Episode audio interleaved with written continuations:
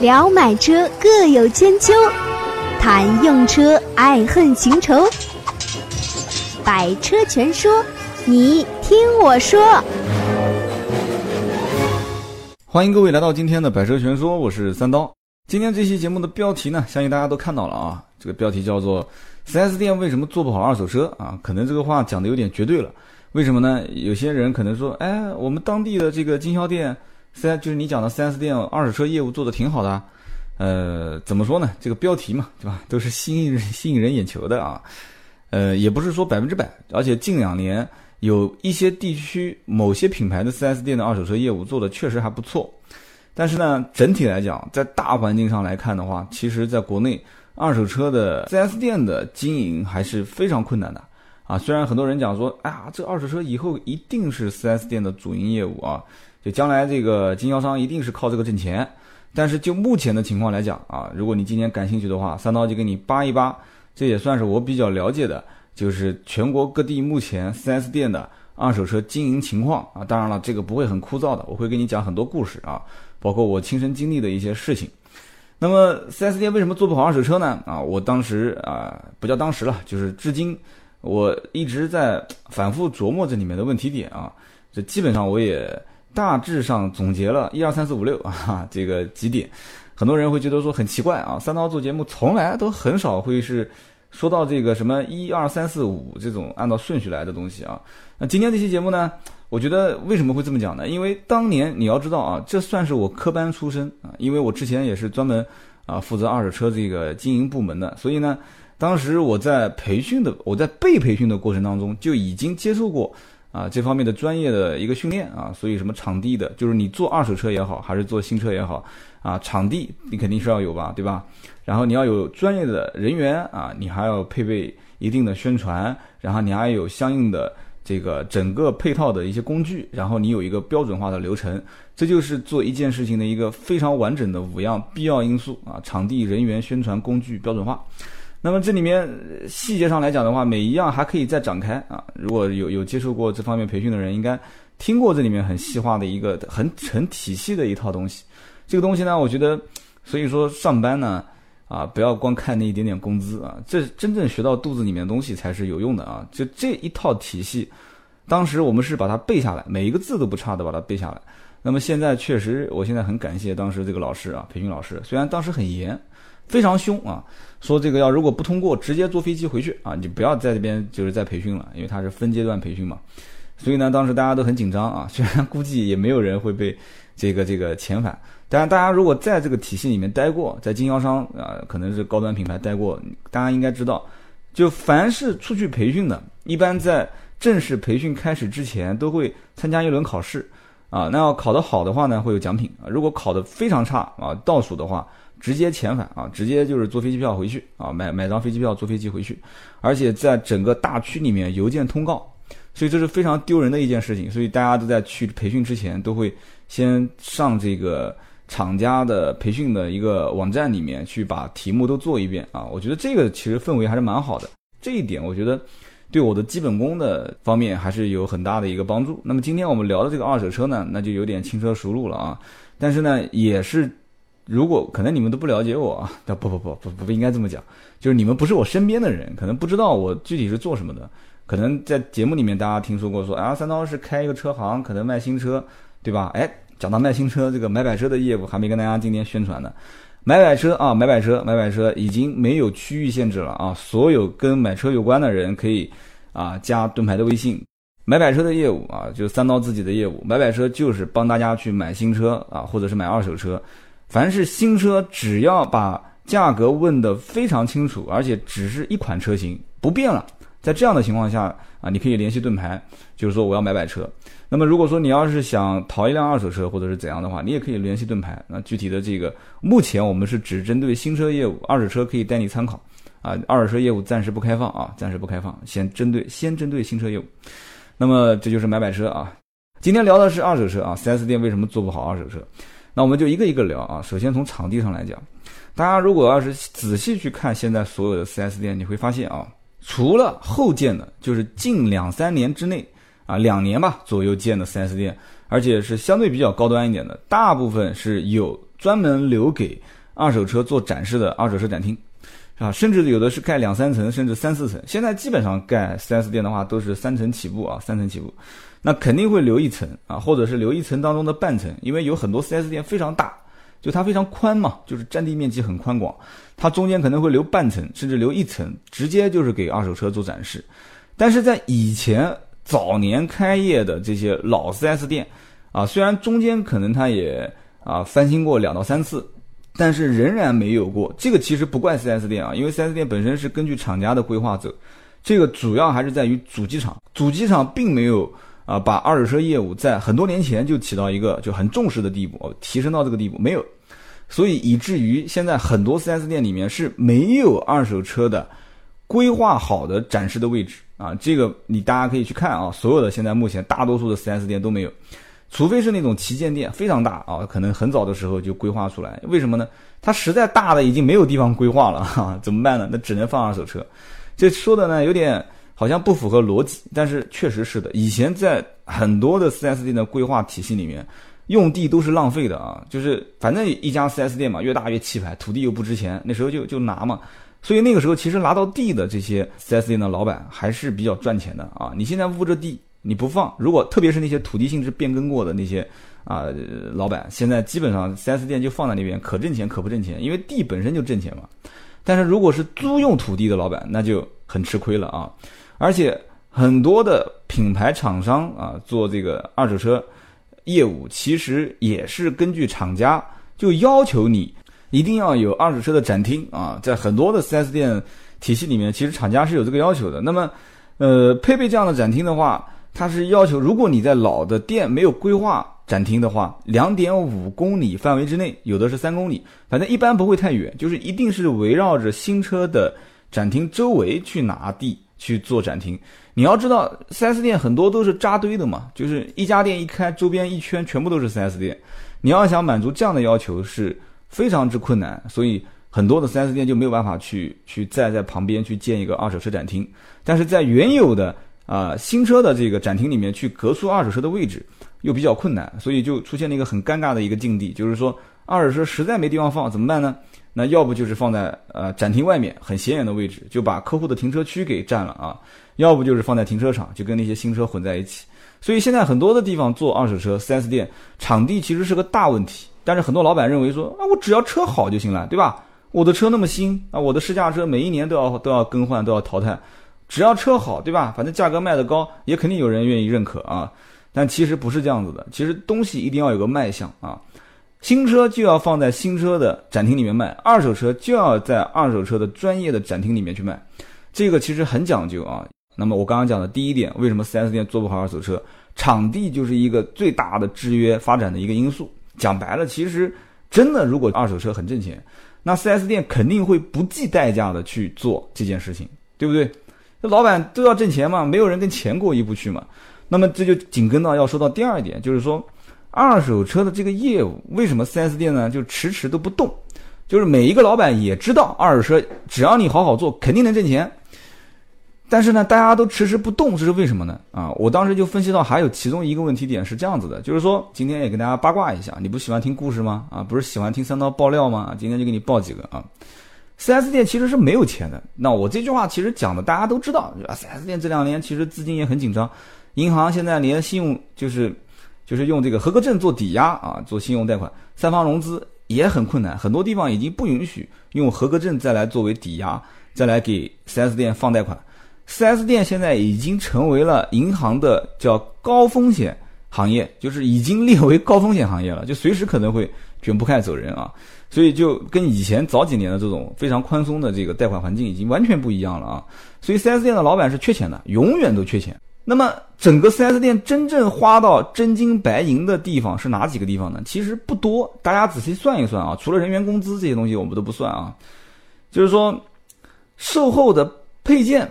这东西是要花钱买的吧？是不是？厂家不会给你赊账，所以售后配件，但是配件的话，你可以用用这个承兑汇票去采购，对吧？所以售后配件是要占用一部分的现金啊，一部分的资金。那么还有一部分是什么呢？就是新车的库存，对吧？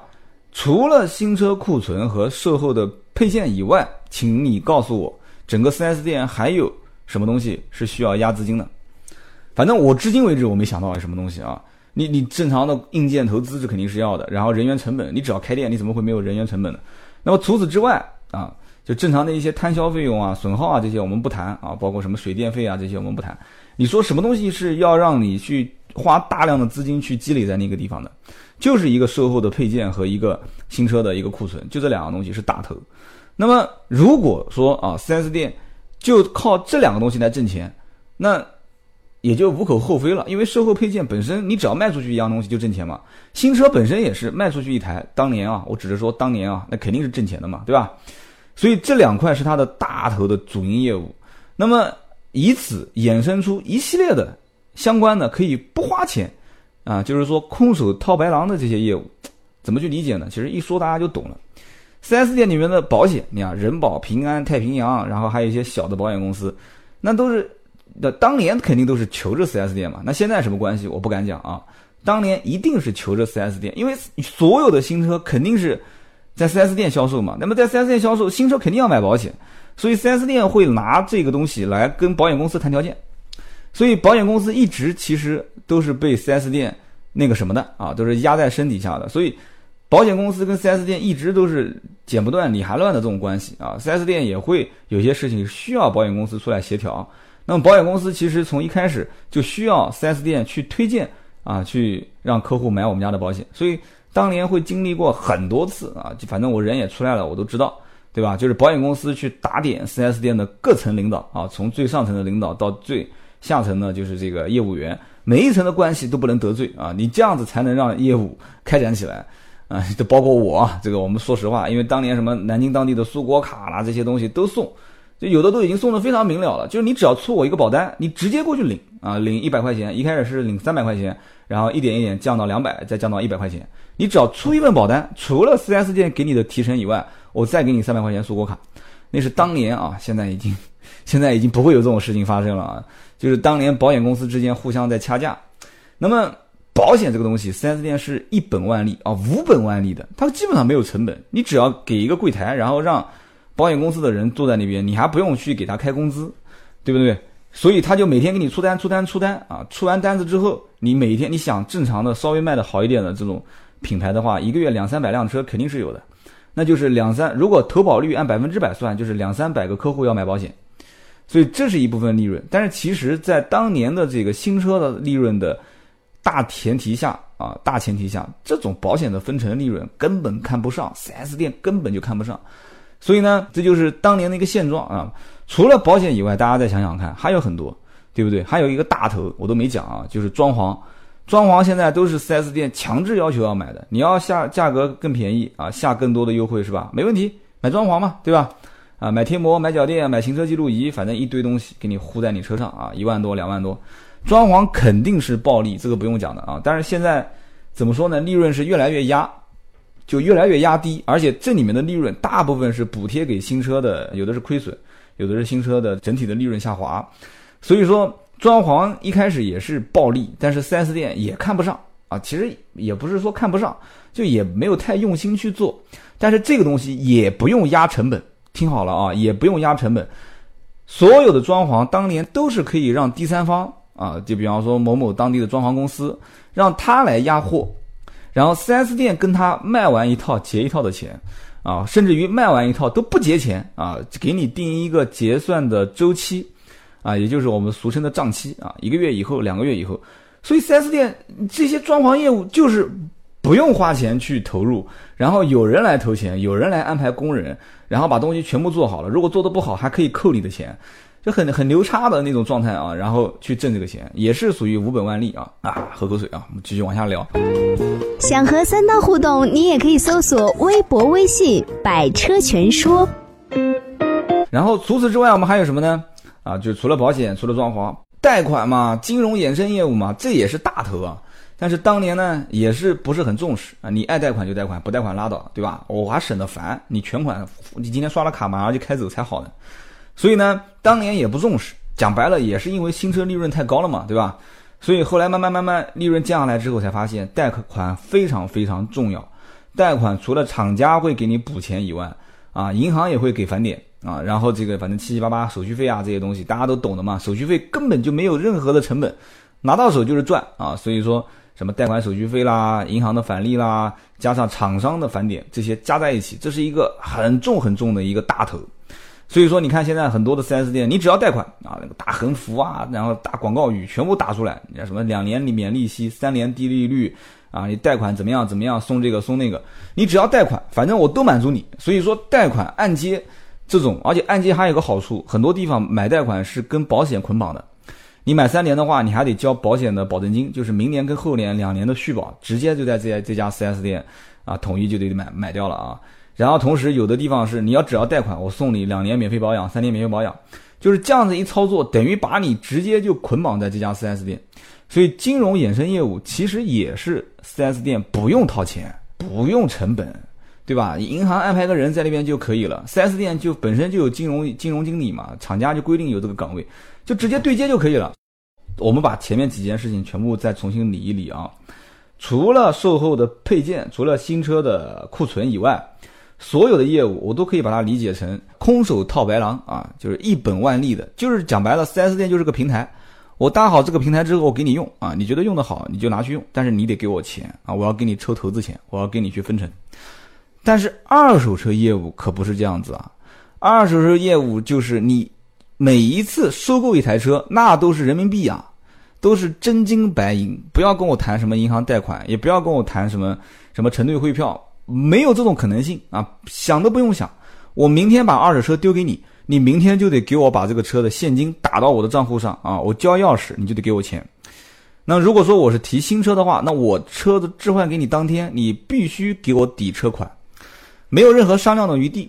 那么其实你今天现场给客户把车款抵掉了，对吧？但是你实际上你可能钱根本没收回来，为什么呢？你账上是没有现金的，你只留了一辆车在那个地方。那么这台车是将来赚钱呢，还是亏钱呢？你都说不定。哎，有人讲说，那 4S 店收车价格都很低啊，怎么可能会亏钱呢？哎，你还真别讲，这还真不一定啊。我改天再跟你们聊一聊 关于 4S 店的二手车业务开展有多困难啊。我简单给你们提几点啊。4S 店所有的二手车置换的人员啊，就这些客户，你自己仔细想想看，基本上都是啊身边的。懂车的人都洗了一遍，就是他会讲，哎，我最近老王啊，我想买个车啊，呃，老王讲说，隔壁老王讲，你那原来那台车子卖不卖啊？我卖啊，哎，我有个哥们儿是做二手车的，要不我让他帮你估下多少钱？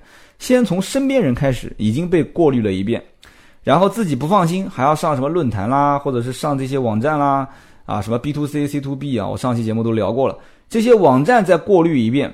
对吧？然后再到二手车市场，有的人不嫌烦，说我到市场逛一圈，反正我愿意卖就卖，不卖反正我也不留电话号码，你估个价就行了。市场的黄牛又过了一遍，最后又到各家 4S 店去看车，肯定不会先看你这一个品牌嘛，又被过了一遍。你说这样的一个客户，最终跟你说了这么一句话：你必须不低于这个价格，你把我的二手车收走，我今天就在你们家订新车，但是你新车的价格必须给到我。什么样什么样什么样什么样的优惠，所以说这个完全就是被客户那个抢什么，你懂的，对吧？就是被摁到身下嘛。所以，4S 店日子也不好过。现在价格那么透明，对吧？客户也知道我，你不是答应说二手车置换送这个送那个吗？好，行啊，我二手车呢，我这次就给你，但是你不能低于这个价格。所以有你要知道，在外面很多报价都是虚的，但是。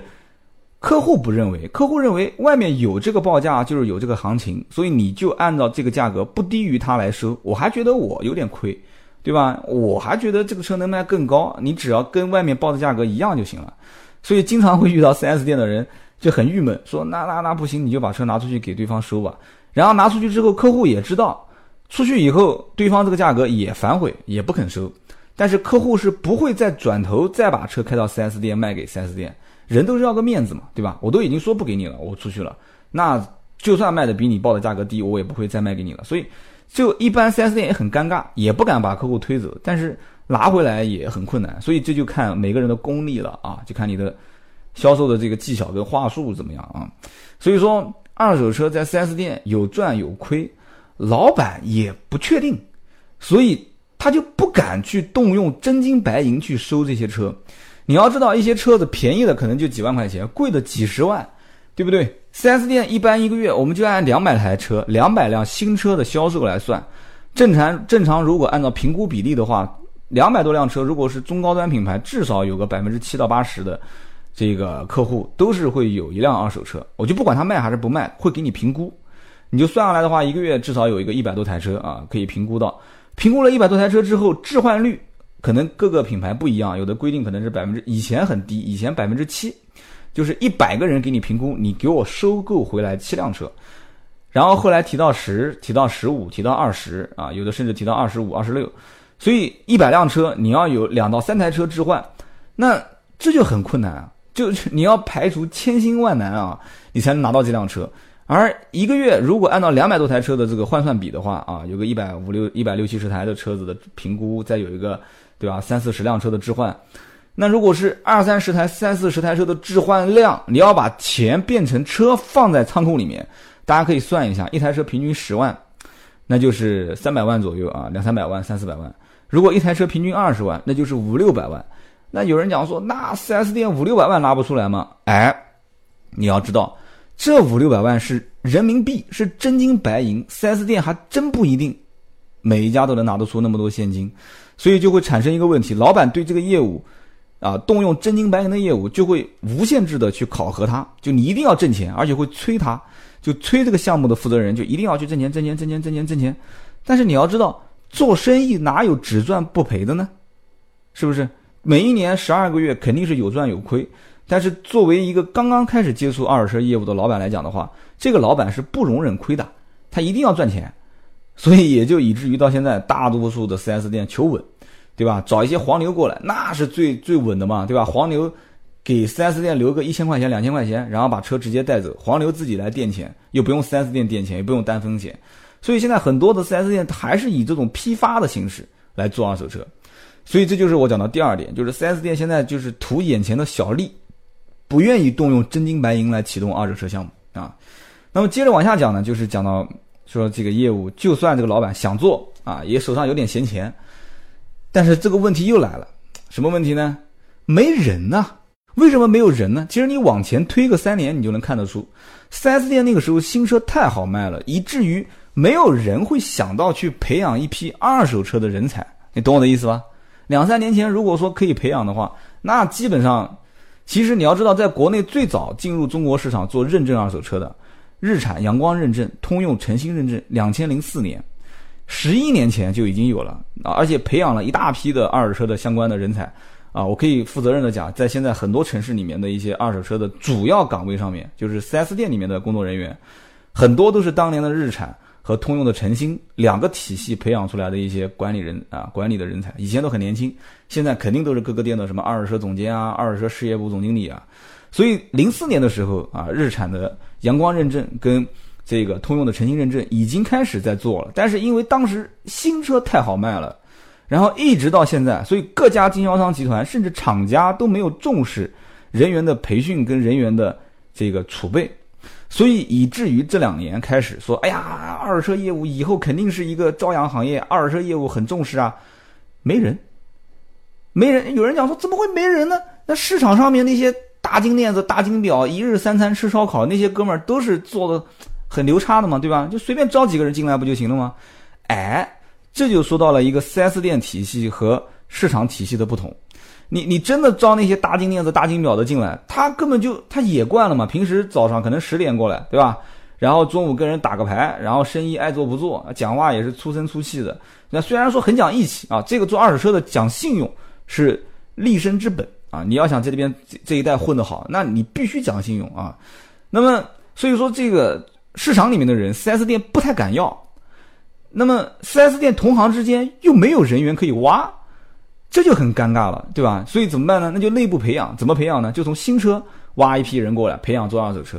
但做新车的，你在能赚钱的时候，你说你能让谁来调岗位调到二手车部门？那个时候你说要调到二手车部门，那感觉就像被发配一样的啊！那三刀 三刀当年就是从新车被调到二手车的啊，但是我我不是被发配啊，我不是被发配，这个所以。这反正就是人员很很很麻烦，就是自己培养也有周期，而且你一旦一旦你要是培养起来了之后，它又流失掉了。为什么呢？因为大家都意识到二手车是一个重点行业，你稍微培养出一个还不错的，在当地这家 4S 店做的挺好的，那其他的几家 4S 店都会想要办法去挖你啊。所以说，人员的培训也没有一个怎么说呢？就是没有一个时间的沉淀。那么培训有没有体系呢？啊，其实，在像 BBA 啊这些品牌里面，厂家是每一年会发一个新的版本给你，它是有体系的，会有一套标准化的啊工作流程，甚至还提供一些工具给你啊，比方说这个卡尺，就是量这个车上的这种 划痕的长度啊，比方说一个小的这种一个小钩子一样的，可以里面有个灯，可以查看里面的一些。啊，框架结构有没有被损坏？就是它会有一些工具提供给你啊。虽然说这个还不算太详细，很多现在目前做二手车的也不需要工具，就凭肉眼看就可以了啊。包括这个漆面的原子灰检测仪啊，看看哪边漆面有没有被啊重新做过刮过腻子、做过漆。所以这些东西现在在一些中高档品牌、高档品牌里面，二手车部门都是有的。但是很多的一些中低档品牌或者是一些二线品牌是没有这些标准化和工具的配备的。所以这就是说我讲的，现在还是处于一个刚刚才开始的阶段啊，是一个蛮荒时期，人员的储备量是非常非常少啊，培训各方面标准化、工具化的东西都是很缺，非常缺啊。我说个不好听的话，三刀就算我今天不做节目了，我改天去做这个二手车人员培训，啊，我相信也饿不死，因为现在各家 4S 店就缺这个。哎，啊，我今天在此也可以啊给自己打个广告啊，这个如果有哪些今天正好听到节目的啊，经销商集团也好。或者是二手车的这些大大咖啊，老板也好，或者是这个什么互联网的这个传统啊，跟互联网结合的公司也好，需要这方面跟二手车有关的一些培训什么的，哎，可以联系盾牌，哎，这个我们还可以真的很感兴趣，可以做一做这个，来试一试啊，出去给大家讲讲课啊啥的，啊不讲课不敢当啊，交流交流啊，付费交流啊，这也是三刀找一个我可以营生的手段啊，啊 啊，真的可以联系盾牌啊。我们接着往下聊啊，我们讲到第四点，就是这里面的一个利益链啊，就是说它的原生态的这个利益链。你要知道，4S 店一般正常开业的啊，如果早一点的话，可能都有十多年了啊；就稍微晚一点的话，也有四五年时间。一般就是在好像也不止啊，反正就是零九年、一零年前后，零八年当时疯狂建店的那一批。那么这些 4S 店从建店之初，你说它没有二手车吗？也有。而且这些二手车贩子很早就瞄到这些 4S 店了，大家早就已经看清楚了，买新车的这些人肯定是有二手车置换的，所以以至于很多 4S 店在很早很早的时候，已经有人公关已经攻进去了。攻进去之后，这些黄牛呢，啊，有的是以交份子钱的形式啊，就在 4S 店里面，就是我给你一个，就像交租金嘛，那这里二手车业务我就统包了，然后再变成慢慢慢慢经历了四个阶段，它一点一点的变成啊现在这个模式。4S 店的二手车当时是这样子的啊，先是啊没有车也没有钱，是怎么个理解呢？就是说 4S 店不留二手车，也不垫钱，那就是说完全外包给这个黄牛。那么黄牛当时就交个份子钱，就是说啊我一个月给你一万啊，或者我一个月给你五千，好这边二手车全部我来包，我安排一个人在 4S 店，这个很容易理解，对不对？就黄牛就统吃了嘛。但是这个有个什么问题呢？就是客户满意度不好把控。啊，就是说黄牛你知道的啊，就是阿呜阿呜的，反正就是那种样子。那新车的销售顾问会非常的抱怨，而且二手车的黄牛只会考虑自身利益，他不会结合新车的销售来给你打配合。所以呢，就是第一阶段，很多 4S 店也是被搞得乌烟瘴气了，你把黄牛全部清掉了，说你算了算了算了，你不要进来了。那么第二阶段呢，是留钱不留车啊，是什么概念呢？就是说 4S 店垫一部分钱，把车子。稍微就是过个桥，就是这台车子你可以抵车款没有问题，但是很快就开始把车子叭就批发掉了啊！所以换句话讲，不叫留钱不留车，叫养人不养车，就是养一个工作人员。4S 店的二手车部门刚开始的我第一种阶段是不养人也不养车，这种状态是 4S 店没有二手车部门，所有的车直接就给黄牛带走了。然后到了就是乌烟瘴气之后，4S 店的人把黄牛赶走之后，开始培养一个自己的二手车部门的。啊，小经理啊，小业务员啊，他就开始去负责说，哎，我开始养这个人，然后让他来进行二手车业务，然后这些车子我不垫钱，还是由他来让这个车子同意公司啪进个账过个桥啊，然后马上直接给黄牛批走了，就是养人不养车。然后到了第三个阶段，才是既养人又养车，就是 4S 店的这个二手车经理，他发现说，哎，我一个人忙不过来了，而且我看着这些车出去都能赚钱，为什么我们自己不做呢？就开始慢慢慢慢就开始他一个经理一个领导就培养可能两三个下属员工，三四个员工，然后一点一点的就开始把这个业务就做起来了。那么第四个阶段是又养人啊，又养精品车，就是几个不同的阶段，就是说在养车的过程当中又发现，哎。好像很多这些车我根本就不能做，事故车肯定不能做吧，对吧？然后泡水车啊这些车都不能做，然后这些还有一些年份很久的这些比较破破烂烂的，就是卖相不好的车都可以不做。那么你剩下来不做的，你把它批发掉，做的好的挣钱的留到自己手上，那人家谁愿意呢？对吧？就这些黄牛根本不会跟你玩了。所以说，最终 4S 店会发现，其实他做认证二手车是最有强项的，就是做自己本品牌的二手车，而且年份很近，车况很好。准新车，这个在 4S 店卖的是非常赚钱的，所以这是到了第四、第五个阶段，就是开始只做精品车，只做本品牌车，叫做既养人又养车，而且养的是精品车。所以 4S 店会经历这几个阶段啊，不养人也不养车，然后养人不养车，养人又养车，养人又养精品车，然后一点一点去升华，大致上就这么一个流程。所以说这里面会有一个利益链，慢慢慢慢，就是就以前是黄牛跟 4S 店捆绑在一起。然后现在其实绝大多数的 4S 店也没有完全把黄牛给踢掉，所以这里面很多的利益关系就像那个冰山啊，它要慢慢慢慢融化，不是那一天就能解破的啊。所以说现在很多的大型的经销商集团也在破解这里面的利益关系，但是要花一点时间。而且我是亲身经历，也是每一天、每一每一个月、每一周都在去看着这些东西在变化，我是能感觉得到啊。那么再往下讲呢，就是什么呢？就是宣传。现在大家可以发现，在很多 4S 店里面，已经啊横幅啊高于同城最高价收购你的车型，然后什么什么，以前是根本没有这些宣传。大家往前想一想，不要多，往前推两年，很少能在 4S 店看到什么二手车置换那个大标语、大宣传，然后 4S 店的员工天天跟你去讲，哎，你好先生，你今天有没有二手车置换啊？这是卖新车的销售顾问啊。所以以前的宣传从厂家开始就没有。啊，太过于对市场啊施加压力，说你一定要做二手车的宣传。4S 店本身也没有二手车场地，又没有专业的人员，对吧？本身这个项目也是爱做就做，不做就不做的，所以他要是花钱去宣传，完全是天方夜谭。但是现在就不一样了。但是我认为现在的宣传力度还是不够啊，肯定后面还会再掀起一波又一波的二手车的宣传啊，是以厂家为主导的。那么讲到厂家，就要讲到最后一点，就是说。其实整个二手车业务，就是大家现在能看到的，就是 4S 店的二手车业务。最终的，大就 4S 店为什么现在开始慢慢好像热情度开始偏向三这个二手车业务呢？根本的一大部分原因其实就是主机厂，就是厂商的政策引导。现在很多的车型有二手车置换和没有二手车置换，它的补贴政策是不一样的啊。厂家早年的二手车补贴政策和现在的补贴政策也不一样。这个要讲的话又细化，嗯，怎么说呢？就有有些东西讲的太细了，可能涉及到商业上的东西啊。我大致上就讲几点啊。以前是纯补贴啊，以前其实一开始是没有补贴，你置不置换反正都没补贴，那 4S 店就完全没有兴趣了嘛。然后又变成了你置换某一类车型，我给你补贴。就比方说你置换同品牌，你开个奥迪过去换奥迪，哎，我给你补贴。然后后来慢慢发现说。也也不一定叫奥迪嘛，对吧？你开什么车过来置换，我都给你补贴。这个补贴我讲的谁跟谁啊？是厂商补给经销商，啊，经销商拿这些置换的这些原件跟复印件报批给厂商，厂商会把钱返给车商。那有人要讲说，那这个二手车置换对厂商跟 4S 店有什么关系呢？那肯定有关系嘛。如果是本品牌置换，那肯定是对本品牌的。保值率是有一定的提升的，就是你品牌是有提升的，对不对？而且二手车既然 4S 店收购了，它将来肯定要把它整备翻新再卖出去，它也会做一个品牌的背书，是不是这个问题？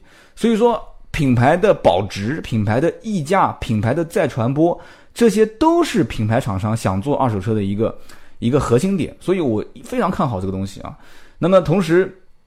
4S 店还有一些非本品牌的怎么办？它也收嘛，它可以促进新车销售，而且二手车本身还可以再盈利，所以厂商一定要引导 4S 店去做二手车业务。所以到了第二个阶段就是补贴，然后补贴的过程当中，慢慢慢慢就发现，就是纯置换补贴会出现很多问题啊，什么问题？我今天就按而不表了。就是做过 4S 店的人，大家都知道。那么这些问题，4S 店又不愿意多说，厂家又有点暧昧，又不太想把你点破。为什么呢？我把你点破，那全中国所有的 4S 店都有这样的问题，那你怎么解决呢？对吧？法不责众嘛。所以呢，厂商想到一个方法，就是怎么能让二手车真真正正从，就是来买我新车的客户里面置换过来啊，不要造一些假的啊。其实我都说漏嘴了。然后同时呢，你要卖出去，也不要批发给黄牛，你卖给直接用户，我给你返钱，我给你返这个提成。所以这些都是。厂商跟 4S 店之间在做的游戏啊，我们就不用关心了。反正今天说到底，其实就一句话：如果带着二手车去 4S 店谈条件、谈新车条件，你肯定是得利的啊，绝对是得利，不会吃亏的。但是如果说他给你二手车价格开的实在太低，你在外面可以直接变现，而且变得比他多的话，那肯定就不用毫无质疑直接卖给那个开价高的嘛，对不对？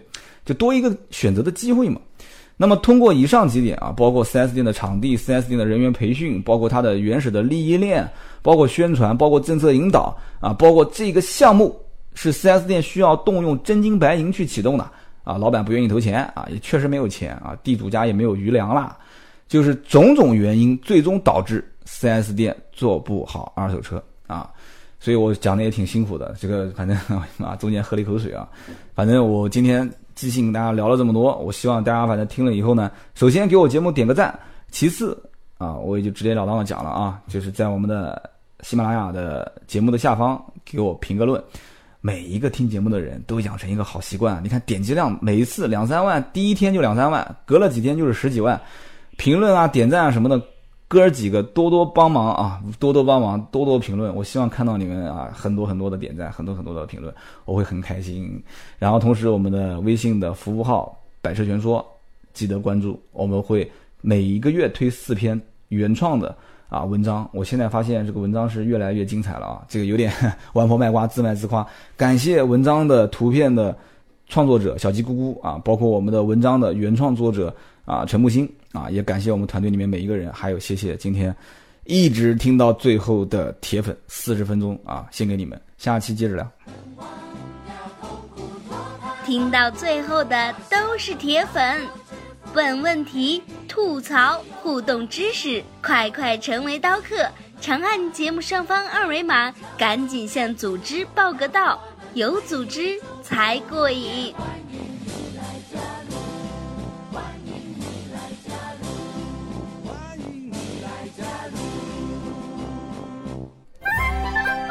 本节目由斗志文化制作出品。